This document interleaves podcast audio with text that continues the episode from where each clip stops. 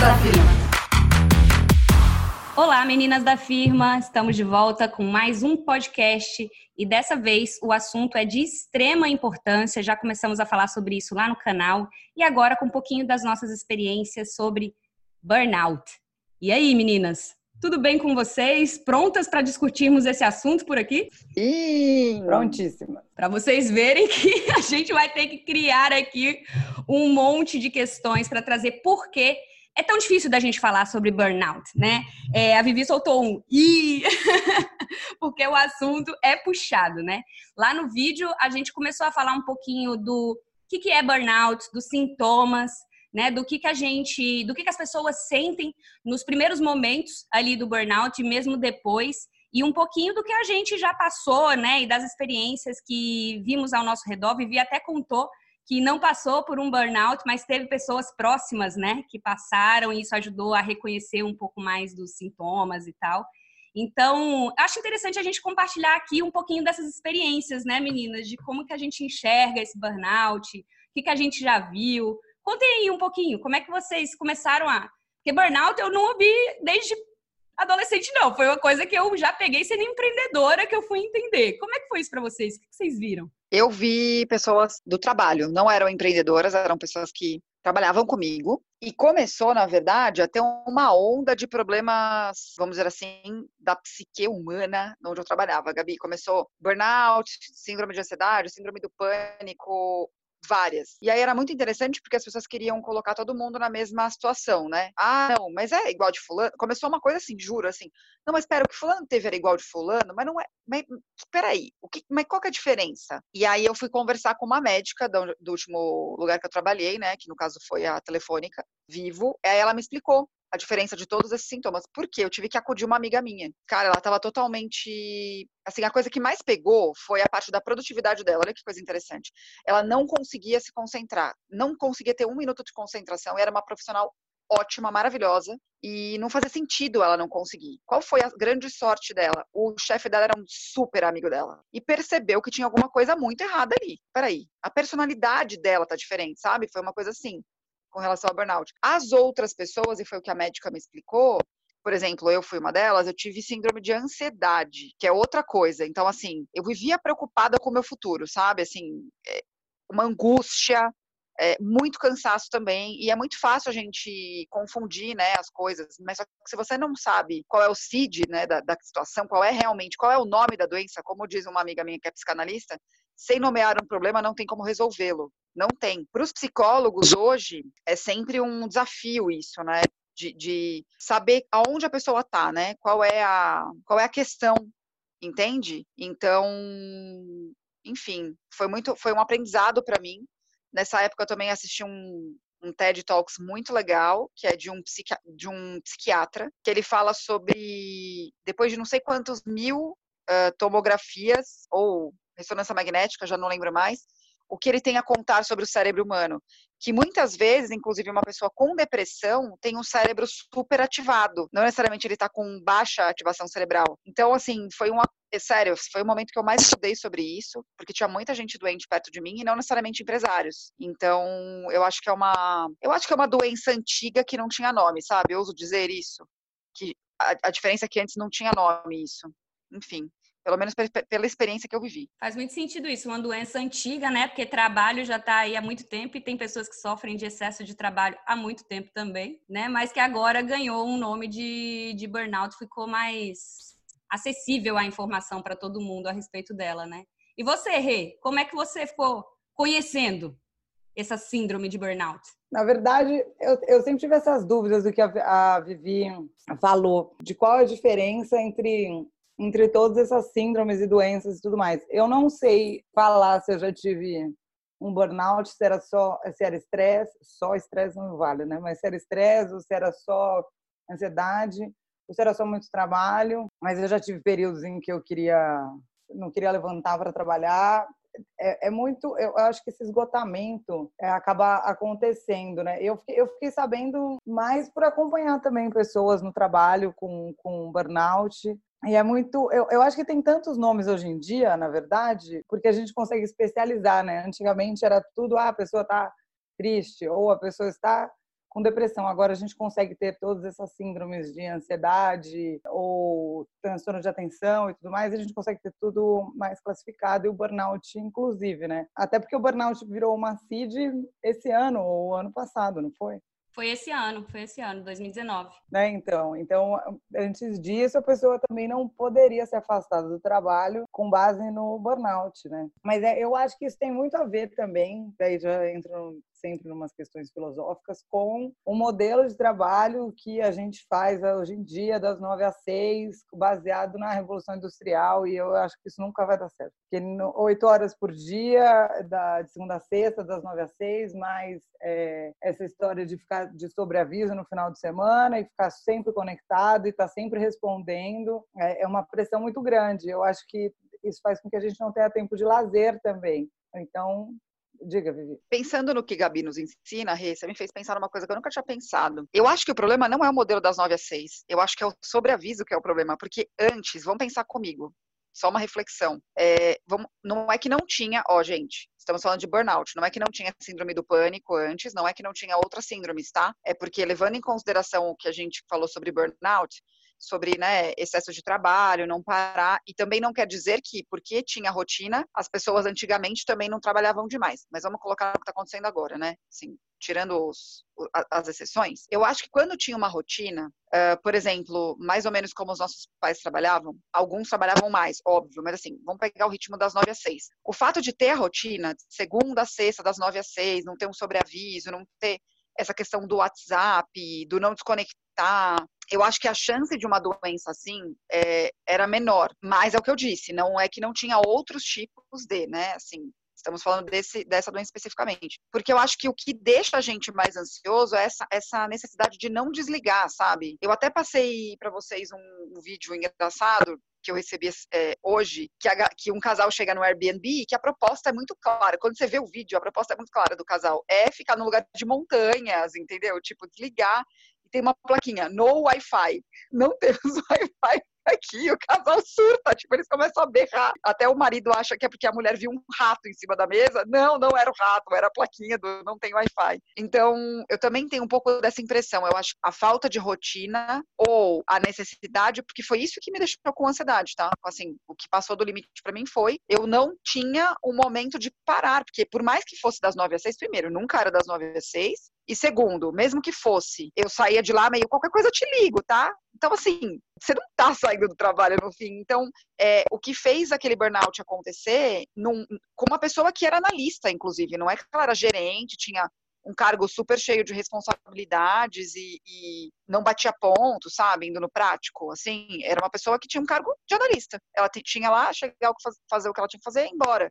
Só que a realidade é que não acontecia isso. Então, eu fico pensando o quanto essa falta dessa rotina de desligar mesmo e desse hábito de desligar que não faz com que isso aumente. O que, vocês acham? É, o que eu queria dizer também é do, do 9 a 6 que eu estava falando, é que eu realmente não acredito que ninguém consiga sentar e trabalhar oito horas seguidas. É, principalmente numa parte criativa. Uma coisa é uma coisa, é você trabalhar numa fábrica, numa linha de produção, que mesmo assim é, é um período extenuante, porque a pessoa ficar na mesma posição, tem outros, é, outras questões e também não acho que é bom para o ser humano ficar é, fazendo alguma coisa repetitiva sem uma parte criativa e intelectual incluída.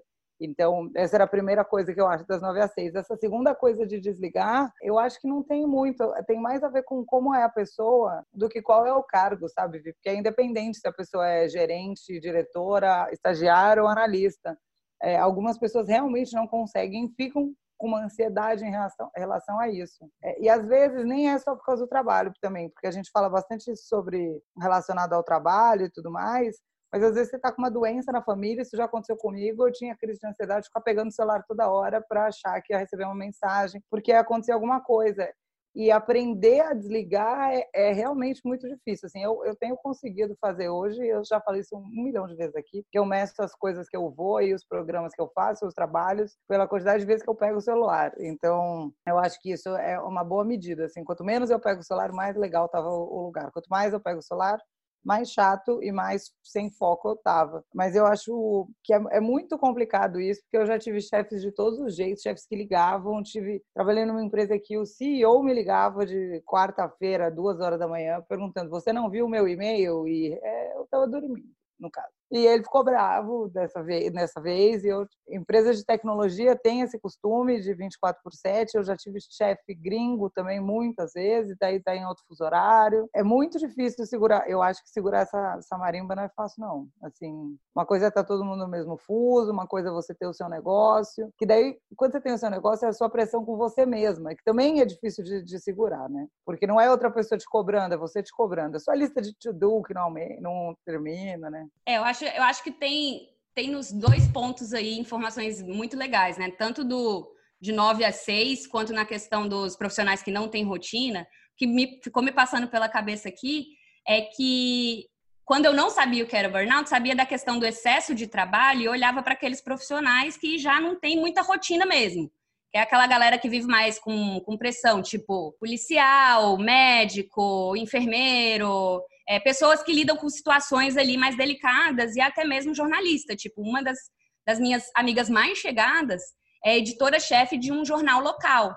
E ela trabalha de manhã. Então, ela vai fazer a primeira edição do jornal, ela pega todas aquelas notícias que aconteceram na noite, que a gente sabe que vai de tudo, né? E é casos extremos de violência, coisa pesada e tal. E quantas e quantas vezes já não sentamos para conversar sobre essa carga, sobre essa pressão e tal. Então eu fiquei pensando nisso quando a Vivi falou dessa coisa do sobreaviso, de como que isso é forte nesse tipo de profissão, né? No jornalista, dependendo do que, tipo, jornalista que vai para para local de guerra, por exemplo, que cobre coisas mais extremas dessa, dessa forma, ou médicos, enfim, que não tem essa rotina e está todo mundo aviso e precisa, de alguma forma, estar de sobreaviso, né? Mas que existem outras profissões também que a gente se colocam ou colocam a gente nessa posição de sobreaviso, que a gente tem que ficar, e aí o celular está muito relacionado, as questões dos limites estão muito relacionadas, que é isso, né, gente? É quando, quando a gente estava conversando sobre a pauta aqui antes, a Vivi até citou, é quando transborda, né? Quando vai lá e o copo transborda, é um excesso mesmo. Então, muito comum em alguns profissionais e em outros é um, um, uma questão de esse planejamento transbordou, essas questões transbordaram, esses distúrbios transbordaram a ansiedade, a depressão, sei lá, a falta de nãos, né, que tem aí, que não colocaram limites. Então, eu fiquei pensando nisso, tipo, como que algumas profissões já têm isso por si só e como que outras são criadas ou, né? Enfim, fiquei pensando nisso. Entrando de novo no seu assunto, Gabi, produtividade, lembrei de seu colega Christian Barbosa, que eu comecei a estudar uns, uns materiais dele daquela história do urgente, importante, né, a tríade, enfim. Circunstancial, urgente, importante, circunstancial. Circunstancial, exatamente. Eu acho, e eu tava com, eu tive que conversar isso com uma cliente minha, olha que coisa. Por quê? Ela é médica e aí para ela, todas as pessoas têm que ter o mindset de um médico ou a mentalidade de um médico, não é mindset.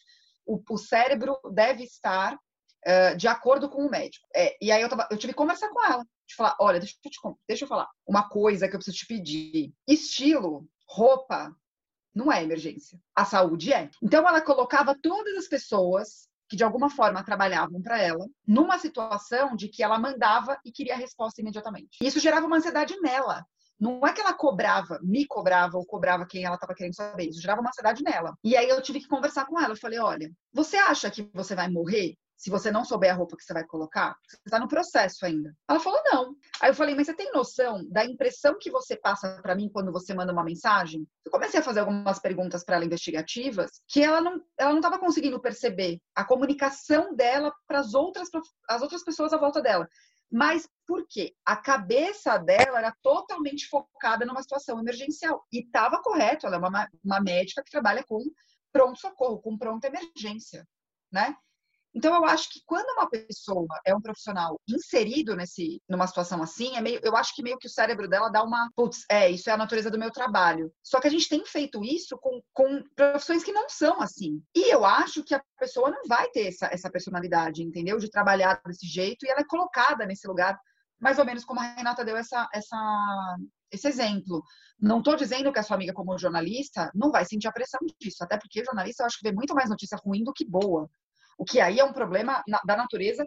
Peço, faço um apelo, vamos contar mais notícias boas. Eu sei que a notícia ruim vem demais, mas eu acho que a gente pode começar com as coisas boas também, pela saúde mental dos jornalistas. Mas, assim, só um parênteses enorme para dizer que, e também não quer dizer que o médico não vai, não precisar fazer pausas, mas eu, quando eu falo com amigos médicos meus, eles amam tanto o que eles fazem, que isso já é assim, tipo, ah, vem com a profissão, sabe? E, mas eu vejo sendo imposto a pessoas que não têm isso na profissão como natureza, como se aquilo fosse realmente ser o fim do mundo, sabe? Eu acho que a empresa de tecnologia tem muito isso também, como a Rê falou, que é o que eu senti até mais trabalhando com tecnologia, porque às vezes alguma coisa parava, mas assim, posso falar? Não perdia um superfaturamento, entendeu? Ninguém vai morrer porque não conseguiu fazer um template num, num Unfold, por exemplo, ou num Canvas. Vamos, vamos ser sinceros, né? Tipo, ninguém vai morrer por causa disso. É a gente que supervaloriza alguma coisa muito simples, que, claro, existem sistemas e sistemas, entendem? Mas vocês estão entendendo onde eu quero chegar? Eu acho que também a gente está perdendo um pouco dessa noção do que realmente é urgente, do que é, do que é circunstancial e do que é importante. Acho que a gente tem um, um, nível também, Vivi, que é tipo assim, tem gente que colocou urgente como emergência. E emergência é diferente também. Emergência é aquele cara que chegou ali parada cardíaca, entendeu? Aí é emergência, tem que parar tudo para resolver aquilo. E as pessoas é agem até com a urgência em nível de emergência. E aí você vê, o nível já saiu para né, ficar piorando mais ainda, é um nível maior para emergência, né? E pensando nisso também, assim, o bom do Christian quando ele fala dessa, acho muito legal a, a, a metodologia do Christian, a tríade do tempo, porque boa parte das pessoas que estão passando por sobrecarga vão fazer esse teste, né? Que tem um teste no livro, a tríade do tempo, que ele fala como que você pode reconhecer, né? Seus níveis. As pessoas dão ali aonde que elas estão gastando tempo no urgente, em sua maior parte, e no circunstancial. E o circunstancial é aquilo ali, ah, vou para uma, sei lá, vou para festa de aniversário da prima do teatro do meu marido. E aí aquilo ali não necessariamente vai trazer alguma coisa para mim, mas vai ser legal porque o meu marido vai né, gostar, que eu vou com ele, nananana. É importante fazer? Em alguns pontos dia? É, mas é circunstancial de alguma forma, então você não precisa colocar como prioridade, né? Vale, vale dar uma olhada nisso até para você ver o seu nível de sobrecarga, né, para fazer esse teste. Tem lá no site da. Pois é. é. E eu achei legal a história do Christian, né? Porque o Christian ficou muito doente. Ele passou por, yeah. esse, por esse nível novinho, novinho, trabalhando com tecnologia, sobrecarga, e aí ele foi reestudar e fazer ouvi um monte de médicos até chegar num e, fala, e o médico virar para ele e falar: Oi, você precisa cuidar do seu tempo. Ele fala: Ah, que história é essa de cuidar do tempo? Aí depois. Ele falou, é, acho que o cara tinha razão mesmo. E aí tá aí, o senhor do tempo. Pois é, e assim, super é, casa com o que a gente tá falando, né? Cara, eu não sabia que ele tinha, tinha tido algo tão pesado, assim, tão novo. Então, e esse, esse livro novo dele também tá bem legal e fala mais ou menos disso também, é, como a nossa mente, aí ele foi para a mente, né? Algo bem atual, assim, como a nossa mente cheia de informações agora tem agido ou não agido por causa disso. É. Não, e é um, é um distúrbio, assim, o burnout, ele tem um monte de, de, de sintomas, né? É difícil diagnosticar, porque muitas dessas coisas podem acontecer, problema, porque tem problema físico, tem, tem uma questão psicológica, emocional, tem uma questão de, de nervosismo, de estresse, aí pode ter falta de apetite, pressão alta, dor muscular, problema no intestino, mas ao mesmo tempo você pode estar com negatividade, depressivo, com insônia, dor de Ou seja, os sintomas são muito misturados. Até você conseguir um diagnóstico, por isso que é difícil, né? Tem gente que vai várias vezes no médico e não consegue o diagnóstico. E às vezes não é burnout também, né? É. é o que eu estava falando. Às vezes não precisa ser necessariamente burnout, não que a pessoa não vá sofrer tanto quanto estaria se estivesse com, com, com burnout. Eu acho é, é bem é bem complicado mesmo. Acho que é muito, eu não sei, por outro lado, isso de assim, quando você empreende, você consegue controlar seu tempo, mas quando você é funcionário, você não consegue controlar seu tempo. Eu acho que é até meio, nem sei qual é a palavra, mas eu acho que é, que é meio sacana da nossa parte também falar, ah, não, você precisa controlar seu tempo, você precisa colocar uma barreira, mas eu já tive chefes em que isso era impossível.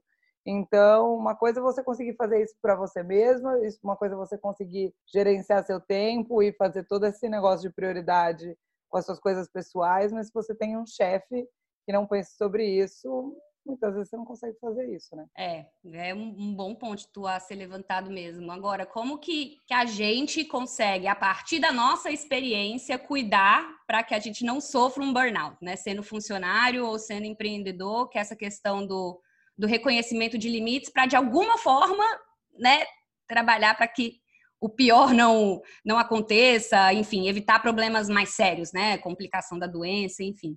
É, a, eu observo muito em mim quando os limites pegam. Geralmente eu durmo mal, tenho insônia, fico com muita, muito estressada, respondendo às pessoas, já soltando farpa para todo mundo, não como bem, eu perco meu apetite e fico muito enjoada, muito, muito enjoada. Eu acho que o corpo mesmo me me alerta. Como que vocês sentem isso, assim, de cara, tô passando, preciso parar agora, ou conversar com essa pessoa, negociar algum prazo? Como que vocês fazem isso? Eu fico, eu também durmo mal, tem quase tudo isso aí que você falou, mas varia às vezes para mim. Às vezes eu fico com muita fome, às vezes eu não tenho fome nenhuma, eu não tenho vontade de fazer nada, às vezes eu quero ficar na cama, mas daí você fica na cama ou você fica assistindo um filme, mas ao mesmo tempo você fica com a cabeça pensando: meu Deus, eu devia estar fazendo isso, eu devia estar fazendo aquilo, não estou fazendo nada, fica um sentimento de culpa também terrível. É, mas eu, eu aprendi também. É importante também a gente acolher esse sentimento, né? Eu acho que tem muito isso também do tem que ficar bem, tem que ficar feliz, tem que estar produtiva, tem que é, cumprir todas as tarefas do dia, tem que fazer tudo que você se propôs gente, tá tudo bem, às vezes o dia não dá para fazer isso. Às vezes você acordou mal, sei lá. Eu tenho me respeitado mais, mas eu, eu só consigo me respeitar hoje em dia porque eu percebo o que está acontecendo e eu preciso parar e revisar e falar: opa, não, desse jeito não, estou me sentindo mal. Eu começo a ficar muito estressada também, sem paciência, com o pavio curto, mas acho que o sono é a primeira coisa que me pega mesmo. O meu é a coluna. Pegou qualquer parte da minha coluna ou do meu da minha TM, pode ter certeza que está dando ruim. Mas o que eu faço, na verdade, primeiro isso que a Rê falou, não tentar ser o Robocop, e também eu, eu não estou mais deixando de fazer as coisas essenciais. Então, assim, ah, para mim é importante fazer uma massagem, então eu de 10 em 10 dias eu, eu tô lá. Ah, para mim é importante ter momentos de pausa, faço a pausa. O fato de eu não adiar mais essas coisas que são importantes para mim já me ajudou pra caramba. Ah, quer dizer que tem dia que eu nunca mais eu tive dias improdutivos? Não. Quer dizer que nunca mais eu dormi mal? Não, mas diminuiu pra caramba a frequência disso. Então, acho que também a gente perceber o que é muito legal da gente fazer, sabe? Porque a gente também vai perdendo. É e, outra coisa, gente, eu, eu, é muito difícil de eu parar de trabalhar porque eu gosto muito do meu trabalho. Então, hoje. Então, assim, aí fica naquele dilema, entendeu? Se eu não colocar os, os limites para mim, tipo isso, ah, o horário da minha massagem, é, o horário que eu vou parar um pouquinho para conversar com, com o Luiz, que a gente tá aqui junto, ou para sair com ping com uísque, se eu não colocar isso, eu não vou deixar de trabalhar. É bem complicado. Então, assim, eu penso no que eu gosto também para parar. É que eu, eu, eu acho esse ponto super importante, porque a nossa tendência é parar as coisas que a gente gosta primeiro. Essa é a primeira coisa que a gente para de fazer. Ah, não tenho tempo, não tenho tempo para sair com meus amigos, não tenho tempo para sair com o namorado, não tenho tempo para fazer ginástica, não tenho tempo para comer direito, é, eu não tenho tempo, sei lá, para ler. E daí você, quando você percebe, você não está fazendo nada além de trabalhar e vira uma bola de neve, fica cada vez pior, né? E o que é muito doido, inclusive para quem faz, né, os trabalho criativo e tal, é que essas coisas é o que alimenta o seu trabalho. Essas saídas, essas conversas, esse lúdico, esse descanso que você abre espaço para fazer novas conexões, é o que alimenta deixa o seu trabalho mais bacana, com conteúdo mais aprimorado, mas fazendo, eu achei óbvio, né? Ótimo quando a Vivi falou do essencial aqui, porque é o que fica de lado quando a gente começa a, a se sobrecarregar, a ter excesso, que principal rotina que a gente tem, sono. Principal coisa que os empreendedores abandonam quando estão ali, né, no corre-corre, não sei o quê, ou mesmo funcionário fazendo hora extra, impacta no sono. Ou uma mãe com três jornadas, né, de trabalho no dia, dorme menos. Quantas e quantos clientes chegam aqui para trabalhar comigo que, que você deseja fazer com mais tempo no seu dia? Eu quero dormir, sabe? Porque é a principal rotina que é impactada. Aí depois o que, que pega? Alimentação. As pessoas deixam de comer bem porque não tem tempo para preparar a refeição, é, ou começam a comer na rua, e aí impacta depois aonde? Na grana. Então, cara, é, é, uma, é um efeito dominó. Né? Vai batendo ali em todas as áreas da vida essa questão do, do excesso, porque o excesso ele não é que ele entra, ele vai ocupando outros espaços. Alguma coisa vai ali, imagina que é, que é a sua casa, né? Se vai enchendo, enchendo, enchendo, uma hora vai falar para mim, comentou aqui, vai transbordar. Então, vai ocupar o espaço dessas coisas que são essenciais: o sono, a alimentação, as relações, o tempo de qualidade com a família, com os amigos, né? E quando isso acontecer, aí é o cérebro falando perigo, perigo, sinal de alerta. Fica de olho, né? Pior pode vir disso daí, né, gente? É, eu, eu acho que a dica é essa, né? Prestar atenção em você enquanto você está abrindo mão e deixando essas coisas de lado. E também, como a Vivi falou, que ela teve que acudir uma amiga, acho que também é importante isso, né? Olha no seu entorno, vê se está tudo bem com seu marido, com o namorado, seus amigos, se não tem alguém ali é, precisando de ajuda, porque eu lembro quando eu, eu tive depressão também, mas faz bastante tempo, e eu, pra, eu, mas como eu faço terapia há muito tempo, sempre fiz e tudo mais, eu falei, nossa, mas essa tristeza dessa vez não estou só triste, tem alguma outra coisa. E às vezes, se a pessoa não se conhece muito bem, ela não consegue identificar isso. E às vezes precisa de uma ajuda externa para falar, olha, você não busca uma ajuda especializada e tudo mais. Isso eu acho bem importante. Tem vários núcleos de terapia é, de, de, psicoterapeutas e psicólogos é, gratuitos quase todas, acho que em todas as, as, maiores capitais do país não consigo garantir, mas São Paulo e Rio eu sei que tem muitos, inclusive núcleos especializados em, tratar, em alguns tratamentos, seja de burnout, seja de violência doméstica, etc. Que esse eu acabo sabendo mais por causa da Saricama, mas eu sei que tem, todas as universidades têm um escritório também, uma clínica modelo, então acho que é bem importante ajudar esse amigo e amiga, se ajudar e também buscar uma ajuda especializada, porque a nossa ajuda para quem não é da área também tem um limite, né? Importante isso, nossa ajuda como amiga tem limite, e é isso, gente. Achei importante você falar, frisar isso daí, que a gente acha que vai conseguir super ajudar. Eu mesmo tenho clientes por causa da compulsão, algumas pessoas me procuram e eu preciso falar para a pessoa, olha, a consultoria te ajuda até aqui. Ela precisa de ser multidisciplinar para ter, ter outras ajudas também. Acho importante. Acho que você também passa por isso, né, Gabi? Passo, passo sim. Inclusive, as pessoas que fazem a, a jornada de organização comigo, que caminham com ajuda terapêutica, ou mesmo que faz alguma coisa que não seja uma terapia mais é, é, tradicional, mas um teta healing, ou uma constelação familiar, ou, ou mesmo sai com os amigos para conversar. Sério, terapia das amigas, cara. Toda semana encontrando às vezes é, é abrir esse espaço para essas coisas que permite, porque você pode conversar com o terapeuta, mas pode conversar com alguém de confiança sobre o que você está sentindo. O importante é não, se é um excesso, se continuar dentro, vai alguma hora virar um sintoma. O corpo vai sentir. E aí, quando bate no corpo, é que o negócio vem pesado, entendeu? Então, é, acho que esse podcast foi um podcast alerta, né? Tipo, alerta vermelho grandão, que se você está com algumas desses sintomas que a gente falou aqui, seja cansaço físico, mental, apetite, insônia, negatividade, derrota, esperança, estresse, fadiga, pressão alta, dor muscular, problema no intestino, enfim, procure ajuda, porque a cabeça e o corpo estão conectados e o seu trabalho é boa parte do seu dia. Então, tem que olhar, né, o que está acontecendo. Acho que é isso, né, gente? Alerta, podcast alerta. Acho que sim. É, o que eu gosto de dizer é fale com as pessoas, porque às vezes a gente acha, ah, todo mundo faz isso, que foi o maior erro na compulsão, todo mundo compra muito, a maior roubada. Ninguém, você não é todo mundo. E não, todo Já mundo dizia não sua mãe. Conversa. É, conversa, sua mãe. Confia na mãe. Sua não, mas isso é mesmo. E, e, e, busque né, grupos de apoio e conversar. Eu sou sempre a favor da, da. Eu acho que os amigos ajudam até um ponto. Acho que precisa sim de ajuda especializada, porque eu acho que tem coisa que não é nem que os amigos não consigam segurar ou não queiram segurar. Eu só acho que tem uma maneira mais simples para resolver para todo mundo, que não fica um peso ali que pode até fazer mal para o casamento, para qualquer tipo de relacionamento. Mas é isso, tem que, tem que entender os sintomas, se conhecer. Não tem nada melhor como se conhecer para já saber como lidar depois, né? Porque daí você consegue perceber se tem alguma coisa errada, ou errada não é a palavra, mas alguma coisa fora da ordem, como já dizia Caetano Veloso. Gosto mais. Alguma coisa está fora da ordem.